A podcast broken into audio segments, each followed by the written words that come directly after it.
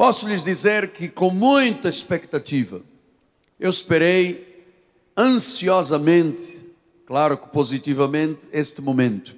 É hora de ouvirmos a voz de Deus, encontrando o amor para toda a vida. O assunto de hoje é o início de uma série sobre problemas de famílias, soluções de Deus. Abra sua Bíblia em Provérbios de Salomão, capítulo 8, versículo 34. Diz assim a palavra do Pai: Feliz o homem que me dá ouvidos, velando dia a dia as minhas portas esperando as ombreiras da minha entrada. Feliz o homem que me dá ouvidos. Olha, amado, dê ouvidos a Deus. Esta é a receita da felicidade. Que esta palavra abençoe todos os corações. Vamos orar ao Senhor.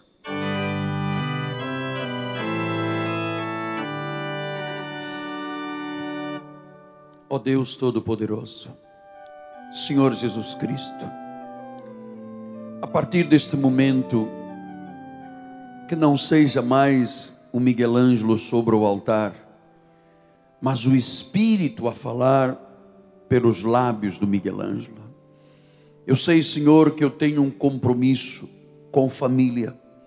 Sou um homem de família, sou um chefe de família. Amo família, amo a paternidade.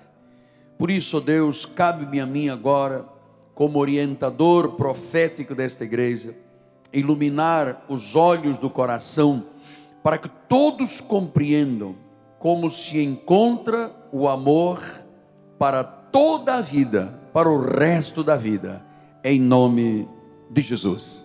E o povo de Deus diga: Amém, Amém e Amém.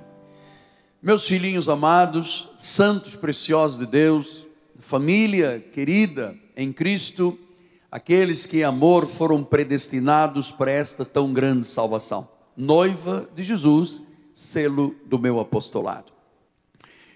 Todos nós somos o resultado das nossas decisões.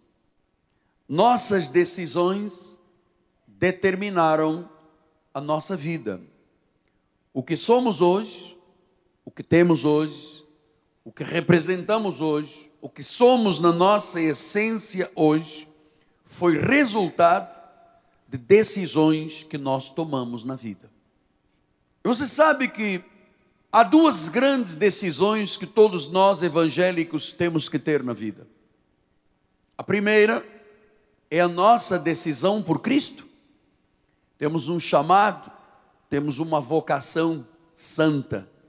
A Bíblia diz que estávamos mortos em pecados e delitos e que o Senhor nos deu vida e que Ele nos atraiu, Ele nos arrastou, Ele nos trouxe para a sua casa.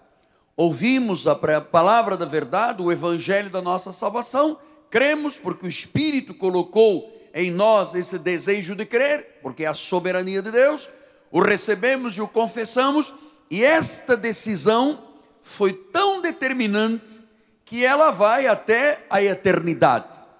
A Bíblia diz ainda que morramos, viveremos eternamente. Portanto, a maior decisão de vida é a decisão por Jesus Cristo.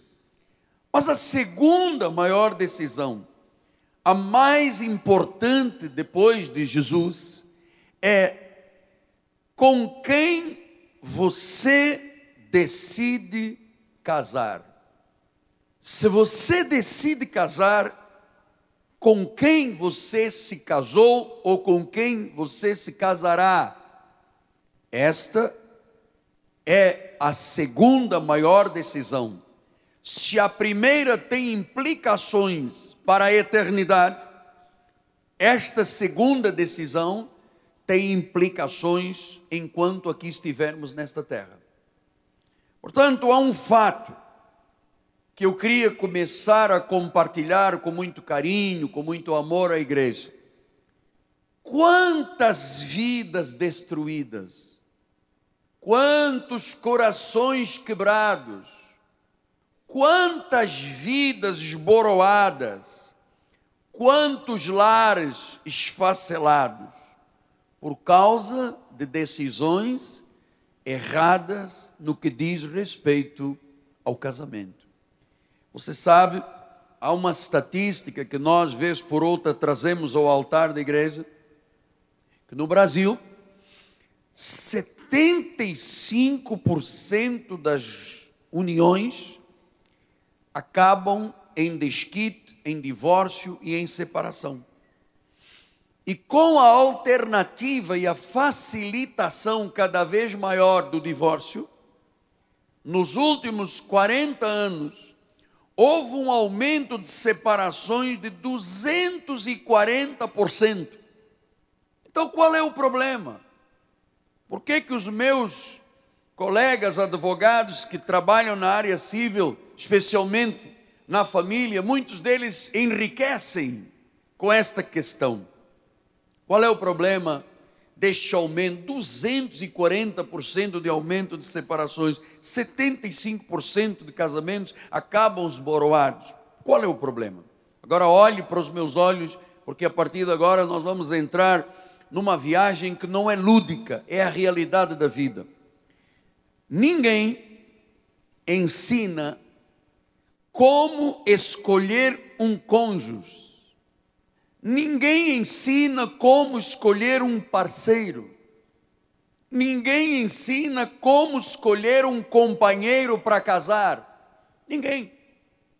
Ninguém sabe que existem princípios bíblicos que, quando praticados, são para o bem da vida das pessoas casadas. Como ninguém ensina, cabe-nos a nós Igreja de Jesus, começar a tratar desse assunto público. Porque eu quero começar esta nova série sobre assuntos de casamento. Para você que é casado, eu quero lhe mostrar por que existem tantos conflitos nos casamentos. Para você que é desquitado ou divorciado, eu quero lhe mostrar por que as coisas deram errado na sua relação anterior. Se você é um adulto e decidiu viver sozinho, não quer se casar, eu também preciso de lhe orientar e dar conselhos, porque uma vida hoje single, uma vida sozinha, precisa de ter muita maturidade, porque senão a pessoa acaba no inferno com as estruturas que a sociedade oferece. Se você é um pai, se você é um avô, você precisa de aprender a orientar os mais jovens da sua família que querem casar. E isto dando ouvidos a Deus. Portanto, eu quero lhe dizer uma coisa que vai lhe chocar muito. Deus não escolheu para você o seu marido ou a sua esposa. Quem decidiu foi você. Quem escolheu foi você. Então você precisa de saber que é nossa responsabilidade esta escolha. E por que os dramas da sociedade? Porque há pessoas que aprenderam a escolher bem, são felizes. E há pessoas que escolheram mal, são pessoas infelizes. Portanto, eu queria lhe dizer que Deus quer que a vida de casado seja construído sobre princípios bíblicos e não sobre regras humanas. Quando você constrói um casamento, uma união, uma parceria sobre regras bíblicas, a primeira coisa que você tem que dizer: como é que eu sei que Deus quer este homem ou esta mulher para ser o meu parceiro, o meu companheiro, o meu marido, a minha esposa para o resto da vida? Como é que eu sei que Deus me falou sobre o casamento ou qualquer outra área da vida? Como é que eu sei que aquele homem ou aquela mulher são os melhores para a minha vida? Portanto, nós vamos hoje dar início a uma estrutura de sete mensagens numa série, porque eu queria lhe dizer se você Quer saber como está a sua vida, o seu casamento? É muito fácil. Se você quer saber se o seu casamento está dentro dos planos e dos propósitos de Deus, isto é muito fácil. Olhe para o seu passado e veja como é que estão as coisas hoje. É muito simples. Retrospectiva. Todo mundo, quando casa, casa embalado por alguma situação. Às vezes, um ano, dois, três, quatro, cinco, dez anos, a pessoa olha para trás e diz: Meu Deus, mas eu parecia que estava casando com amor e hoje a minha vida é uma vida de conflitos, de guerras. Meu amado, eu lhe vou dizer uma coisa: eu me preparei, eu fui estudar advocacia, eu fiz o curso de direito, eu fiz curso de psicanálise, para poder entender tanta coisa do ser humano que eu não compreendia. Meu amado, você não sabe, nem pode imaginar o que que eu já ouvi e vi dentro de gabinete pastoral de dramas de família. Pessoas que simplesmente casaram errado.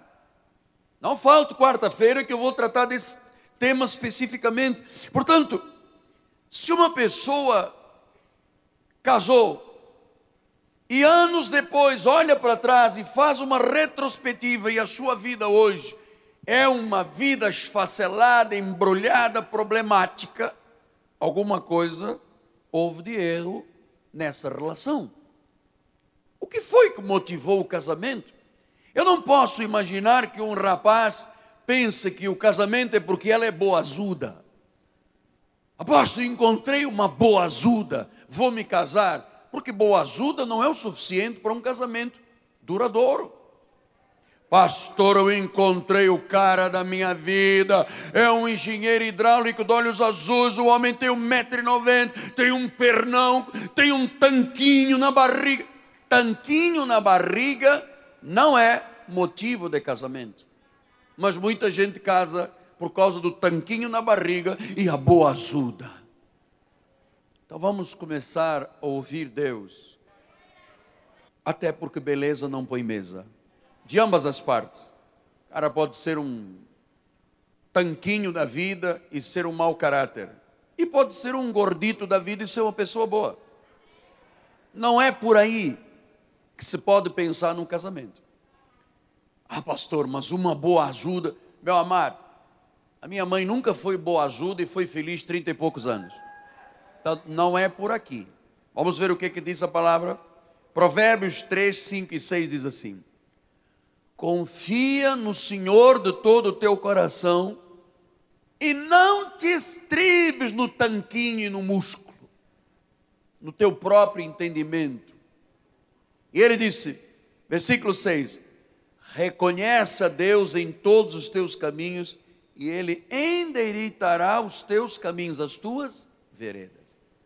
Portanto, eu queria lhe dizer que Deus usa diferentes formas para nos falar, Deus usa diferentes canais para nos falar, Deus usa diferentes vozes para nos falar, e Deus usa formas, canais e vozes sem que haja qualquer contradição. Porque se há contradição, não é de Deus. Portanto, em primeiro lugar, para você saber se o seu casamento, se o seu futuro casamento, se a sua vida tem o melhor de Deus, em primeiro lugar, Deus nos guia pela própria Bíblia, a sua palavra. O Salmo 119, 105 diz assim: Lâmpada para os meus pés é a tua palavra, e luz para os meus caminhos. Portanto, se eu quero saber a verdade de Deus a respeito de um casamento, eu tenho que, em primeiro lugar, buscar orientação na palavra. Eu não estou dizendo aquela forma como os crentes usam, que é uma utopia. Oh Deus, mostra-me quem é a moça que eu tenho que casar. Abriu na Bíblia, Jezabel. Senhor, quem é o homem que eu vou me casar? Mostra. Satanás. E você sabe o problema é que a maioria dos nomes brasileiros não estão na Bíblia. Portanto, se você andar atrás do nome bíblico, e te calhar um Jezabel da vida, você vai dizer: Meu Deus, mas eu pedi a Deus uma orientação e abri na Bíblia, apostar aqui, olha, Jezabel. Então o cara vai atrás de uma Jezabel para casar? Não. Muitas pessoas já erraram nas suas relações ou nas suas decisões da vida, porque isto cabe para tudo, porque escolheram um versículo para validar uma decisão que estava errada. E se é uma decisão errada, não venha pegar um versículo para corroborar e validar uma decisão errada. Eu não estou falando em buscar orientação na Bíblia assim, abrir o olho e fechar e abrir um versículo. Não. Estou lhe falando em conhecimento bíblico. Saber por revelação qual é a vontade do Senhor. A primeira coisa, Deus nos guia pela Bíblia, pela Sua palavra. A Bíblia diz quais são os detalhes para um casamento ser de Deus. Segundo lugar, Deus nos fala também por impressões e insights que o Espírito coloca no nosso coração e na nossa mente. Quando duas pessoas se conhecem, se a pessoa tem uma ideia ah, que não é de Deus, chama-se tentação. Isto chama do diabo. Mas se a ideia vem de Deus, é uma inspiração. Portanto, Deus nos fala por inspirações. Deus nos fala primeiro pela palavra, o conhecimento da palavra, quais são, o que que a Bíblia diz, como tem que haver uma relação evangélica certa, correta para o resto da vida. Segundo, Deus fala por impressões, por inspirações. Terceiro lugar, Deus fala também por circunstâncias. Você sabe uma coisa? Há situações que só Deus poderia criar. E se Deus cria esta situação, é de Deus a relação. Portanto, em Romanos 8, 28 diz isto: sabemos que todas as coisas cooperam para o bem daqueles que amam a Deus, daqueles que são chamados segundo o seu propósito. Então Deus fala pela palavra, Deus fala por inspiração, por impressões, por insights, Deus fala por circunstâncias, porque há circunstâncias que mais ninguém pode preparar a não ser Deus. Quarto lugar, Deus fala e usa a nossa razão, intelecto e inteligência. Olha, Deus mostra o que é o melhor, até nas famílias das partes. Porque, meu irmão, se há um início de uma relação onde as famílias não estão de acordo, Deus não está nisto.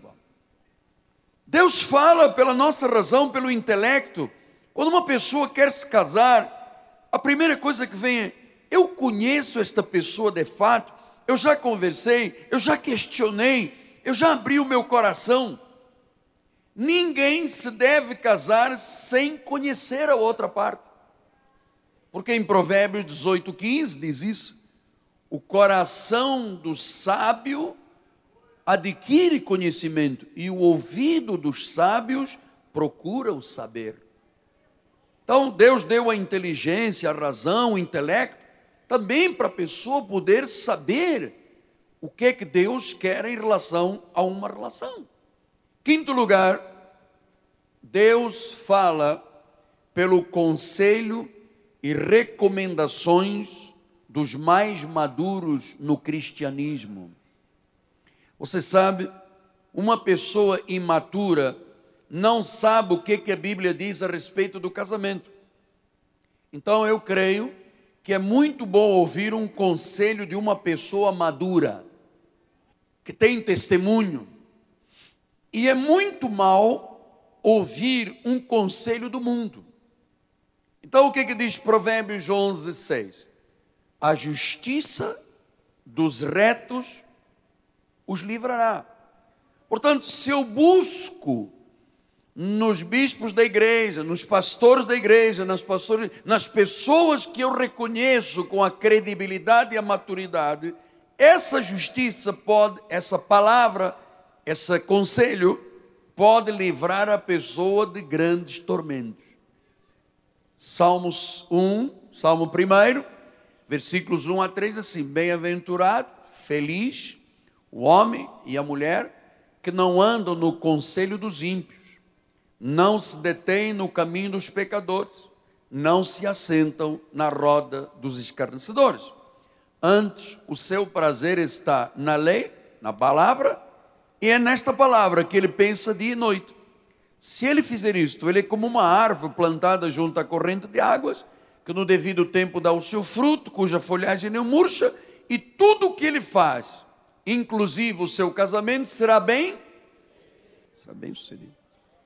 Então, qualquer decisão importante na vida, e agora especificamente no casamento, tem que reunir estas cinco evidências, não podem se contradizer, não é uma evidência só. Deus fala pela palavra, Deus fala pelas impressões, pelas inspirações, Deus fala por circunstâncias, Deus fala pela razão, pelo intelecto e Deus fala pela recomendação dos conselheiros maduros. Ah, mas Deus só me falou pela palavra, não falou em mais nenhuma circunstância, não é vontade de Deus. Eu chamo a estas cinco evidências a palavra, a inspiração, as circunstâncias, a razão, a inteligência, o intelecto e o conselho dos mais maduros, eu chamo isto a lei da harmonia. Estas cinco áreas têm que estar de acordo. Deus não se contradiz. Se alguma destas áreas não estiver de acordo, há conflitos. Você sabe qual é a desculpa que as pessoas hoje dão para se separar? Temos incompatibilidade de gênios. Isto é uma desculpa. Você sabe por quê? Porque incompatibilidade de gênios você conheceu no namoro. Nós tivemos há pouco tempo um caso aqui muito interessante. Uma moça namorava com um rapaz, o rapaz não arranjava emprego, abandonou, pegou outro. E todo mundo da igreja começou a dizer: está errado, está errado. Só que ela disse: não, eu vou pagar para ver. E esse é o grande problema. Levou chapada, humilhada, execrada, porque ela disse: é a minha vontade, não é a vontade de Deus. Então eu queria lhe dizer que Deus não se contradiz, amado. Não pense você que quando Deus estabelece uma regra é para o nosso mal. Se Deus diz não, é para o nosso benefício. Então, o ser humano tem muita dificuldade de encontrar estas, sabe, estas cinco áreas cumulativas. Você sabe, até para se fazer um negócio, até para se comprar uma casa, até para se decidir a vida dos filhos, eu tenho que saber o que, que a palavra diz eu tenho que ter inspiração, insight, eu tenho que ver as circunstâncias, eu tenho que ver o que, que a minha inteligência me diz, eu tenho que ver o que, que um conselho da igreja me diz. Isto é cumulativo. Se não há esta lei da harmonia, não é Deus que está no meio. Portanto, em 1 Coríntios 14, 33, há um versículo muito interessante. Deus não é Deus de confusão e sim de paz, como em todas as igrejas dos santos. Portanto, se eu começo uma relação, ou se a minha relação é uma relação de confusão, é porque essa relação não foi criada por Deus.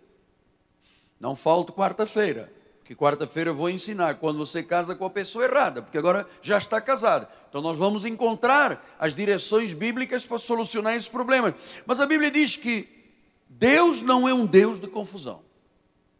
Deus é um Deus de paz.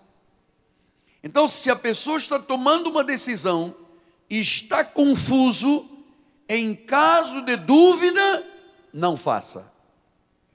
Você está entendendo?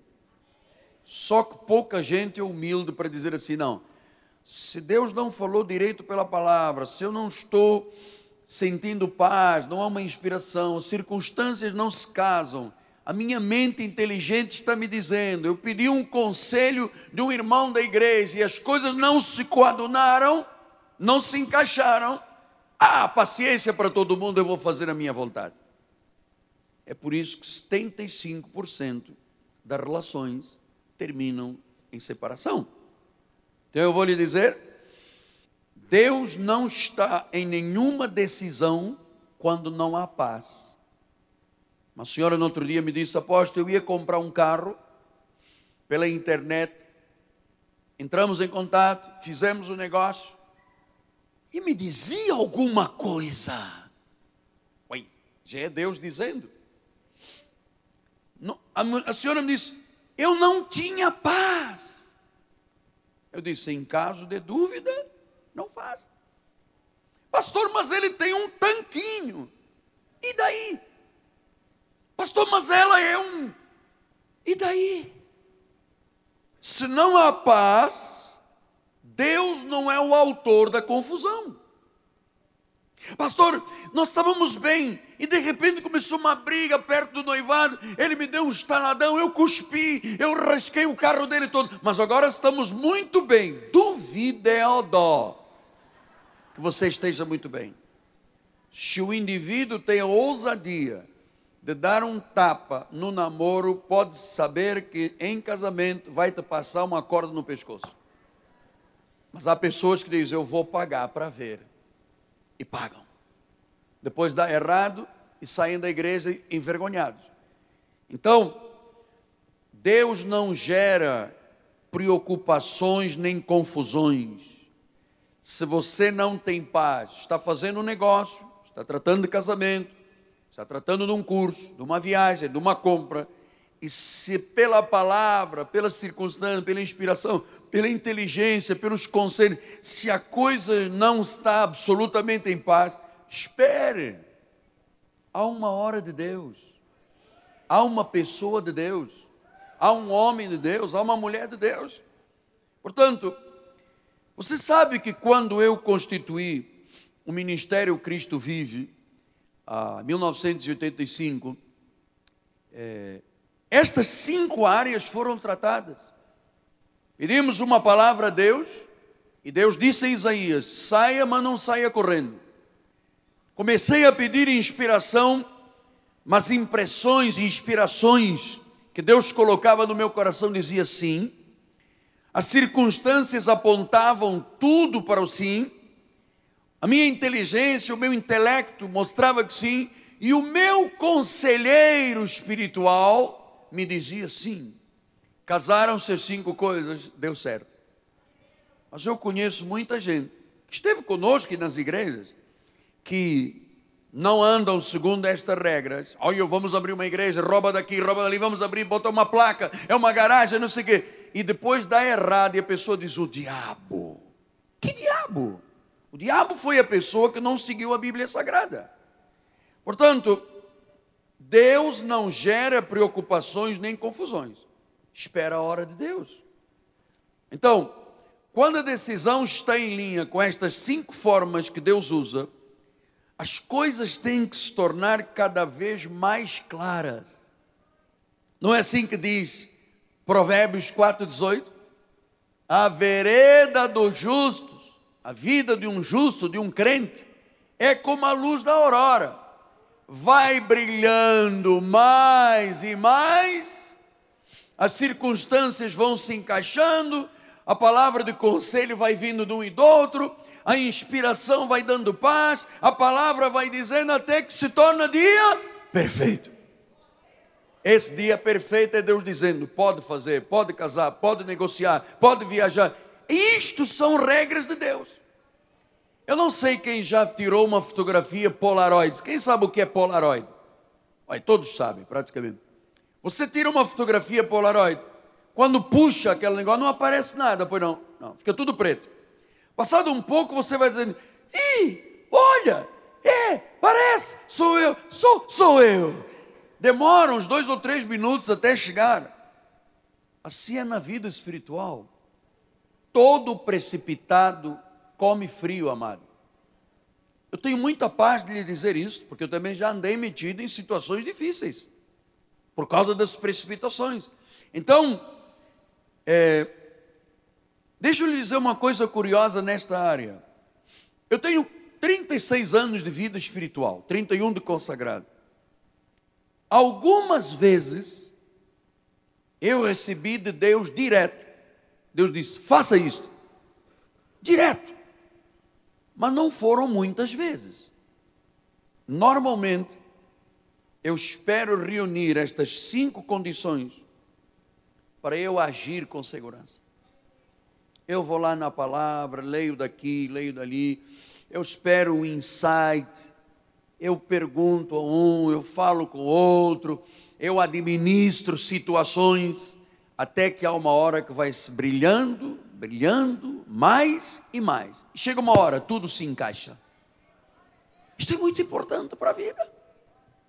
Então, alguns princípios para se escolher um cônjuge, um companheiro, um parceiro para o resto da vida têm que ser seguidos. Porque você sabe, não existe ninguém 100% perfeito. Não existe. Se você pensar assim, quem é que é 100% perfeito? Apóstolo, eu estou orando para que Deus me mostre quem é 100% perfeito, você não vai encontrar. O que importa é ter a pessoa certa com a escolha certa. E poucos são os que procuram saber a vontade de Deus com a pessoa certa. Então, olha, eu volto a dizer: Deus não escolhe maridos, Deus não escolhe esposas. Esta é uma decisão minha, sua, nossa. Mas Deus descreve a pessoa que será a pessoa certa, se você quer o melhor de Deus.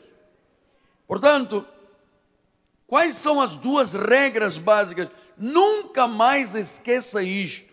Se você é casado, solteiro, noivo, viúvo, divorciado, existem duas regras básicas para você saber que dentro destas regras pode haver um universo de pessoas. Se obedece a estas duas regras, Qualquer uma destas pessoas vai dar certo no casamento. Primeiro lugar, tem que ser da mesma linhagem espiritual. Aqui é o primeiro passo. O que que disse 2 Coríntios 6,14? Olha lá. Não vos ponhais em julgo desigual com incrédulos. Não se junte com outra linhagem isto para casamento, para negócios, para tudo na vida. Não vos ponhais em julgo desigual com incrédulo. Porquanto, que sociedade pode haver entre a justiça e a iniquidade? Ou que comunhão com a luz das trevas? Qual é a possibilidade? Nenhuma. Versículo 15b. Que união do crente com o incrédulo? Nenhuma. Então, regra número um: as cinco áreas só podem ser certas, aquelas que eu lhe disse: palavra, insight, maturidade, experiência, inteligência, pessoas maduras. Se você se puser em comunhão com a luz. Neste ministério, nós não casamos luz com trevas porque não há comunhão.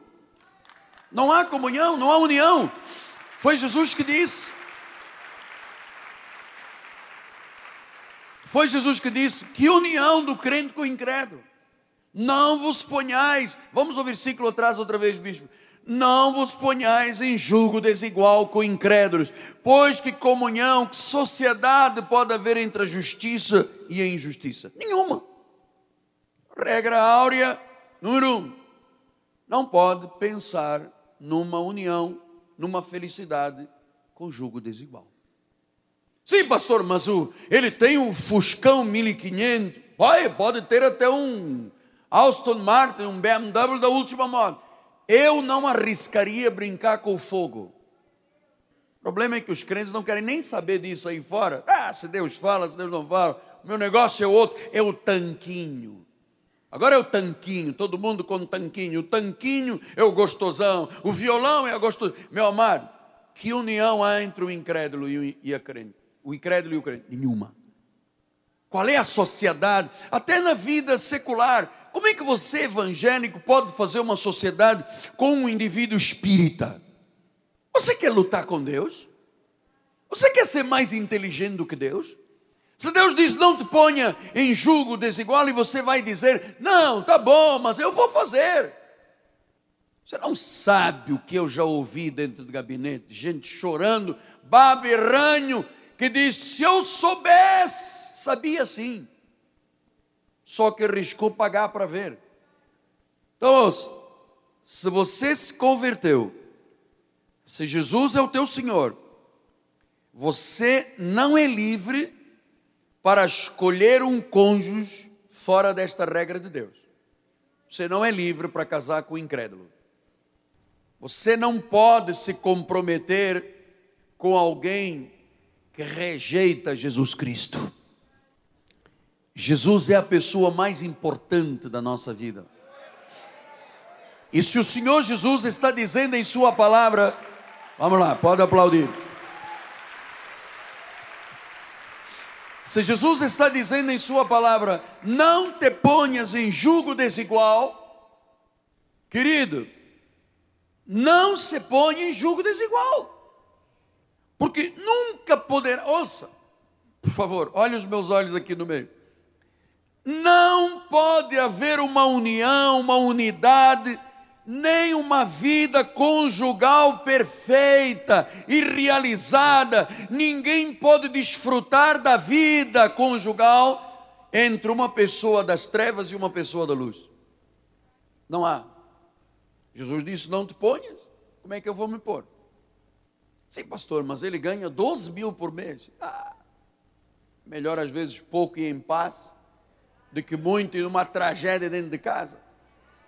Você viu agora quantas pessoas estão se divorciando no meio da arte? Pô, há um ano atrás todo mundo todo feliz, já saíram na pau um com o outro, já estão divorciados. Litigioso, briga, dois garotos. Contrataram duas feras da advocacia para brigarem e tal. Alguém, algum deles pensou nestas regras? Não. Então, só pode haver uma união, uma unidade, vida conjugal perfeita e se desfrutar da vida um do outro quando são luz com luz. Deus faz estas regras para o nosso benefício. Uma união de um crente só pode ser com crente, luz só com luz. Porque algumas pessoas têm compromissos com incrédulos. Pastor, eu estou namorando com uma, um neto de uma senhora que é vovó Cabinda, e eu estou orando muito para o senhor ver se Deus o converte. Minha amada, sai fora desta decisão. Pastor, eu estou namorando com um rapaz, ele faz uns trabalhos ali na usina, no alto da Boa Vista. Ele vai naquela cachoeira, ele baixa o negócio, ele fica lá, acende um cachimbo e tal. E ele diz: Nós vamos ser muito felizes. Você vai chorar muito. Pastor, eu, estou namorando com uma moça, ela até de vez em quando vem aqui na igreja, mas ela odeia o senhor. Me odeia? Cai fora, minha amada. Se você não gostar de mim, você não gosta de ninguém. Pastor, estou namorando com um rapaz, ele veio na igreja e disse assim: o dízimo eu não concordo. Eu não cumprimento aquele irmão, não dá beijo ao irmão da igreja. Olha lá, eu vou te dar um beliscão. Você acha que isto é de Deus? Pô, inteligência é fácil de ver que não é de Deus. Pastor, ele até me acompanha, mas olha, ele diz assim: nunca serei desta igreja. Então você tem que dizer: nunca serei tua mulher. Pastor, mas o senhor está sendo muito radical, porque a coisa está difícil. Eu orei a Deus e Deus me deu uma, um versículo assim: o que vier a mim de maneira alguma lançarei fora. Não vou lançar fora, apóstolo. O cara recebe um, um negócio, fuma cachimbo, bebe que nem uma, uma esponja. Uma pastora, o homem, ele faz uma poesia para mim. A lua que vais tão alta, redonda como um tamanco. A Maria traz cascada que eu não chego lá com o banco. Enterrei a minha sogra no chão da minha cozinha e deixei a mão de fora só para abanar a sardinha. Oh, minha mãe, minha mãe, oh, minha mãe, minha amada. Quem tem uma mãe tem tudo, quem não tem mãe não tem nada. É órfão. Pastor, o homem, ele, ele, ele, ele, a amada, ponha para correr logo, antes que antes de botar aliança. Porque vem chute bravo aí atrás. Portanto, amado, vamos nos habituar a não brincar com o fogo. Se Deus diz não, é para o melhor. Se não é cristão, não é crente, se o sócio se associa, se o namorado, se a noiva não são do Senhor, não servem. Pastor, mas isso o senhor está sendo um crente fundamentalista. Meu não, eu estou sendo um crente bíblico. A Bíblia diz: não vos ponhais em julgo desigual. Volta a dizer: você não imagina as centenas e centenas de pessoas que eu recebi nos meus gabinetes pastorais horrores, humilhações, surra, desprezo, adultério, casamentos abertos. Você faz o que quiser da vida, eu faço o que eu quiser da vida, e depois à noite nós vamos para a mesma casa. Isto tudo fruto da desobediência. Portanto, eu estou totalmente seguro que se não é crente, uma união é um grande erro. As estatísticas mostram 75% de separações. Agora, as estatísticas também mostram que quando um casal se converte, a probabilidade de separação é 10%. Então, se você escolhe uma pessoa que é incompatível com o Espírito Santo, estas estatísticas não vão mentir. Ou é divórcio, ou é um coração quebrado e sofrido e cheio de conflitos.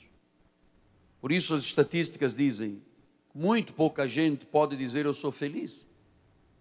Pastor, mas há jeito de mudar isso aqui? Sim, sim, quarta-feira não falte, que eu vou lhe mostrar este caminho.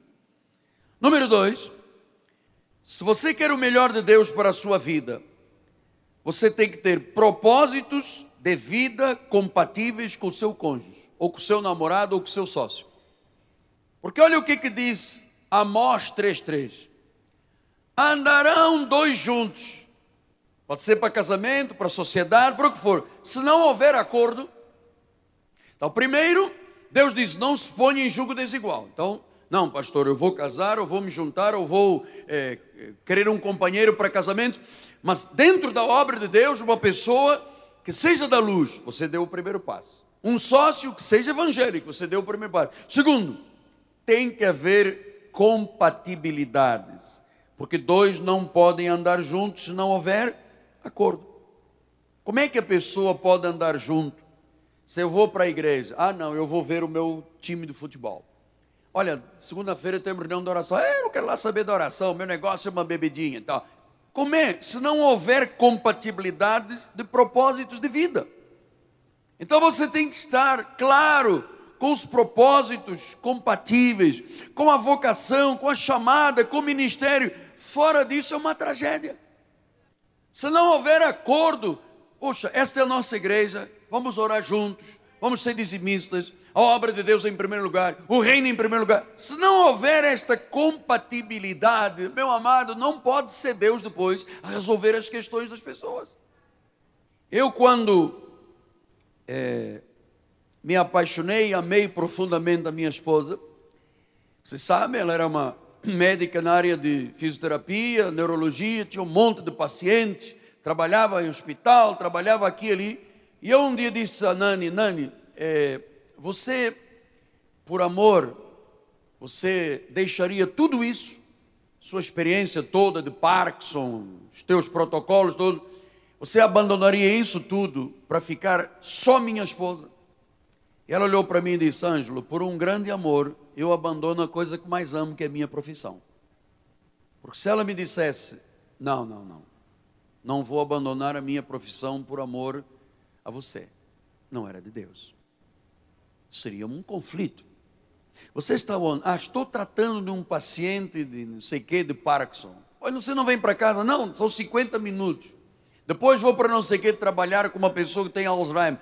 Oi, mas e os filhos? E a casa? Não. E a igreja? Olha, eu não posso, que eu tenho uma convenção de fisioterapeutas em São Paulo. Que compatibilidade havia? Este é o meu caso pessoal.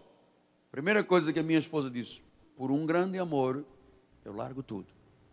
E nem sequer foi pedir contas ao estado onde ela trabalhava. Isso é importante, porque a compatibilidade das pessoas. Portanto, as pessoas, olha o que eu lhe vou dizer: as pessoas podem ter, ser boas, terem boas intenções, terem um padrão bonito exterior, mas não é possível se os dois não se tornam um.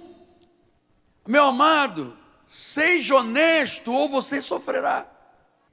Porque se existem incompatibilidades antes do casamento, elas, se, elas continuarão e às vezes se tornam mais incompatíveis ainda. 1 Coríntios 7, 32 e 33, me dê mais 10 minutinhos e terminamos. Diz assim: O que realmente eu quero é que sejais livres de preocupações. Quem é casado, quem não é casado, cuida das coisas do Senhor de como agradar ao Senhor. Versículo 33. Mas os que se casou, cuida das coisas do mundo e de como agradar a esposa. Portanto, se não houver compatibilidades, primeiro, a luz. É da mesma linhagem? É. Vai dar certo, é o primeiro sinal. Não importa quem seja, pode ser branco, preto, gordo, magro, não importa. É da mesma linhagem. Segundo lugar, são compatíveis os propósitos da vida. Você diz, não, o dia que eu me casar eu quero ir viver no Polo Norte. A pessoa é alérgica ao frio. Não, vou casar, vou arriscar, põe um casaquinho de nylon. Não, não, isso é uma tragédia. Os propósitos têm que ser juntos. Tem que estar compatível. O que faz um, o outro quer. O meu povo é meu povo, teu Deus é teu Deus, onde fores eu irei. Hã? Onde morres eu vou morrer junto. Esta compatibilidade se chama a vida feliz de um crente. Portanto, o Senhor na Bíblia é claro, tem que ser da mesma linhagem. Eu já contei aqui um milhão de vezes, eu já casei algumas pessoas no passado, depois nós cortamos isso. Que o indivíduo chegou no púlpito, ele ficava olhando, não olhou uma vez para mim, eu, eu fazendo a ministração do casamento do rapaz, tipo assim, o que, que eu estou fazendo aqui? E a menina toda chorando, cutucando, olha para o nosso apóstolo. Depois dá uma palavrinha apóstolo, não vou dar palavrinha, não. quase brigaram no altar. Um mês depois, chega a menina aqui chorando. Apóstolo, ora por mim. Por quê? Deu tudo errado. Amada, não vou orar por você porque nós lhe avisamos 20 vezes aqui na igreja. Tem que ser da mesma linhagem. Segundo lugar, tem que ter propósitos de vida compatíveis. Sim, irmãos, mas eu sou advogado, a minha mulher é engenheira, como é que nós vamos compatibilizar? Calma aí. Tem que haver alguma coisa que compatibilize, a não ser que, não estou falando das questões seculares, mas nas questões espirituais tem. Se você se o seu marido não vem à igreja por causa do futebol e você não vem também, isso chama-se uma incompatibilidade. Tem que haver compatibilidade. Não, nossa vida, vamos casar no Senhor, olha, somos convertidos, nós somos de uma igreja, o reino em primeiro lugar, vamos abandonar as coisas do mundo, acaba esse negócio de bebida em casa, bebida alcoólica, não tem mais, sabe, as pessoas que vierem na minha casa têm que beber Coca-Cola, plus, plus, tem que ouvir que eu sou um crente, tem que ouvir a palavra dentro da minha casa e a mulher diz amém, prega mesmo, diz mesmo, isso chama compatibilidade. Agora, de outra forma, como? Pastor, eu sou muito feliz quando recebemos pessoas em casa. O meu marido fica com um copinho do uísque, com gelinho, com o dedinho dentro, com uma azeitoninha, e eu com a Coca-Cola Plus. De um lado eu fico dizendo, Jesus, e ele diz assim: ah, não, é a lei de Kardec. Que tragédia os crentes buscam. Portanto, dentro desta esfera de liberdade, é da mesma linhagem? É. Tem os propósitos de vida compatíveis? É. Meu amado, qualquer pessoa dentro desta linhagem vai dar certo. Agora, eu tenho que lhe mostrar rapidamente ou mais algumas coisas. Ser compatível não quer dizer que as pessoas sejam iguais mas terem coisas em comum é importante sim. Pastor, meu marido só gosta de praia. Eu só gosto de campo. Ele vai para a praia e eu vou para o campo. Meu amado, isto é uma tragédia. Quero ver algumas coisas em comum que eu acho que é compatibilidade. Por exemplo, o background familiar. Quando uma pessoa se propõe a juntar, a casar, a fazer família, vá conhecer o background da outra família, de ambas as famílias. Há conflitos, há vida desregrada, não há regras saudáveis, tem alcoolismo, tem feitiçaria. Não pode estar nessa. Tem que haver alguma coisa de compatibilidade. A questão da educação, da inteligência, da ambição positiva do casal. Você sabe, quando um homem não tem uma ambição de crescer, rebenta com a família toda. Tem que haver realmente na questão da educação, da inteligência, da ambição, as pessoas têm que ter coisas compatíveis. Quarto lugar, o, os crentes devem se habituar, por isso que eu estou dizendo da recomendação de pessoas maduras da igreja, tem que começar a falar francamente sobre a vida sexual, falar sobre a vida sexual antes do casamento, porque tem que haver compatibilidade nesta área também. Porque há pessoas que, quando se conhecem, se amam, ui, passam o dia beijando, é, morda aqui, puxa cabelo, faz não sei o quê. E a pessoa diz, ah, apóstolo, eu não gosto de beijo na boca. Eu acho um nojo, porque passa bactéria, e não sei, aquela língua asprosa, aquela, aquela, aquela sabe? Eu não gosto muito, porque meu namorado fica falando um negócio baixinho aqui. Eu te amo, sou gostosa. Ai, apóstolo, não, sabe, falou em gostosa, eu pensou que eu sou margarina e eu não. Pastor, eu não. Pastor, e ele diz que quer três, três filhos, quatro filhos. Pastor, eu, essa coisa de sexo para mim é uma, uma coisa nojenta. Meu irmão, não casa.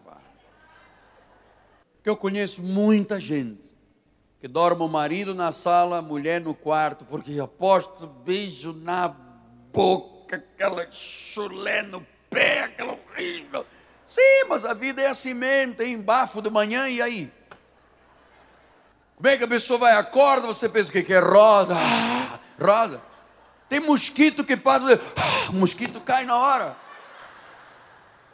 O que, que a pessoa faz? Balas House, aquela preta acordou. Engole, porque aquilo dói, né? Bom dia, querida. Bafo de onça. Então, você sabe que às vezes as diferenças não ajustadas destroem uma relação, é um desastre. Ouça, divórcio não é opção para os cristãos. Tem que procurar compatibilidades. O marido ou a esposa é aquele com quem nós vamos passar o resto da vida juntos. Então é importante, não é começar uma relação dizendo, será que eu te amo? É dizer assim, será que esta é a vontade de Deus para a minha vida? Se você obedece às regras de Deus, você encontra o amor da sua vida. E é mais do que uma atração sexual, é a pessoa certa, da mesma linhagem espiritual e com as compatibilidades da vida. Então, se você está dentro da vontade de Deus, agora vamos ao passo final. Não espere que Deus lhe mande um telefonema e diga: Alô, tudo bem? É da mesma linhagem? É sim, Senhor. Ele está compatível? Sim, sim. Você já viu na Bíblia? Sim. Já perguntou aos pastores? Sim. Ah, tua inteligência, você está tudo bem. E agora? Agora eu estou te dizendo, casa. Não. Se você tem uma relação com Jesus, se Ele é o teu Senhor, é a hora de você entender que chegou o compromisso que Deus quer que você tenha. Não se esqueça, só casa com quem tem o mesmo Espírito, o mesmo Senhor. Porque senão, eu vou para os minutos finais dizendo Isaías 50, 5 e depois 10 e 11. O Senhor Deus me abriu os ouvidos, eu não fui rebelde, não me retraí. E Deus está abrindo ouvidos de muita gente aqui e pela internet. Depois diz assim: Quem há entre vós que tema ao Senhor e que ouça a voz do seu servo? Aquele que andou em trevas, sem nenhuma luz, confie em nome do Senhor e se firme sobre o seu Deus. Ei, a todos vós que acendeis fogo e vos armais de setas incendiárias, andai entre as labaredas do vosso, vosso fogo e entre as setas que acendestes. De mim é o que vos sobrirá isto, e em tormentas vos deitareis. Quer dizer que se eu ouço Deus, a minha felicidade está garantida. Se eu crio as minhas labaredas e se eu crio as minhas setas, eu vou me deitar em tormentas. Então, se você já sabe quais são os planos de Deus, você tem direito a tomar uma decisão certa, correta. E se finalmente você quiser que os ouvidos se abram definitivamente, procure os conselheiros da nossa igreja. Não se case nesta igreja sem ter conselhos maduros e experientes. Como seu pastor, eu lhe encorajo. Eu sei que esta mensagem foi muito difícil de ser ouvida. Muitas pessoas tomaram decisões do casamento só por atração física ou para acabar com a solidão. E hoje vivem dias amargos, estão deitados em tormentas, estão humilhados, estão entristecidos. A razão do casamento não é para acabar com solidão, nem por atração física. Tem que ser da mesma linhagem, tem que estar compatível. E eu termino, não poderia deixar de o fazer com boas novas, porque alguém pode estar aqui dentro e dizer, apóstolo, puxa, o senhor não sabe, foi difícil lhe ouvir, o meu casamento morreu. Não saia daqui sem receber quatro versículos bíblicos de Efésios 1, 19 a 23, diz assim.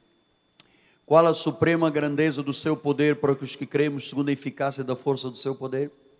O qual exerceu ele em Cristo, ressuscitando dentre os mortos, fazendo sentar à direita nos lugares celestiais, acima de todo o principado, todo o potestade, poder e domínio, e de todo nome que se possa referir não só no presente século, mas também no vindouro, e pôs todas as coisas debaixo dos pés, para ser o cabeça sobre todas as coisas, o deu à igreja, a qual é o seu corpo, a plenitude daquele que a tudo enche em todas as coisas.